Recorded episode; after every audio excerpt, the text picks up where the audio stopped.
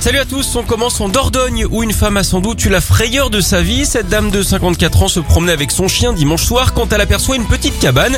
Elle décide d'y jeter un œil et la catastrophe, le vent claque la porte et elle se retrouve enfermée à l'intérieur.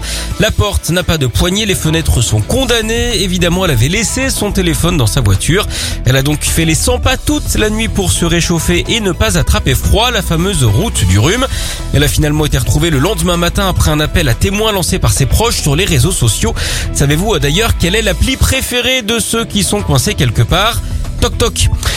On enchaîne aux États-Unis avec la campagne de vaccination qui se poursuit. On vous a parlé hier de cette dame de 90 ans qui avait marché 10 km dans la neige pour recevoir son injection.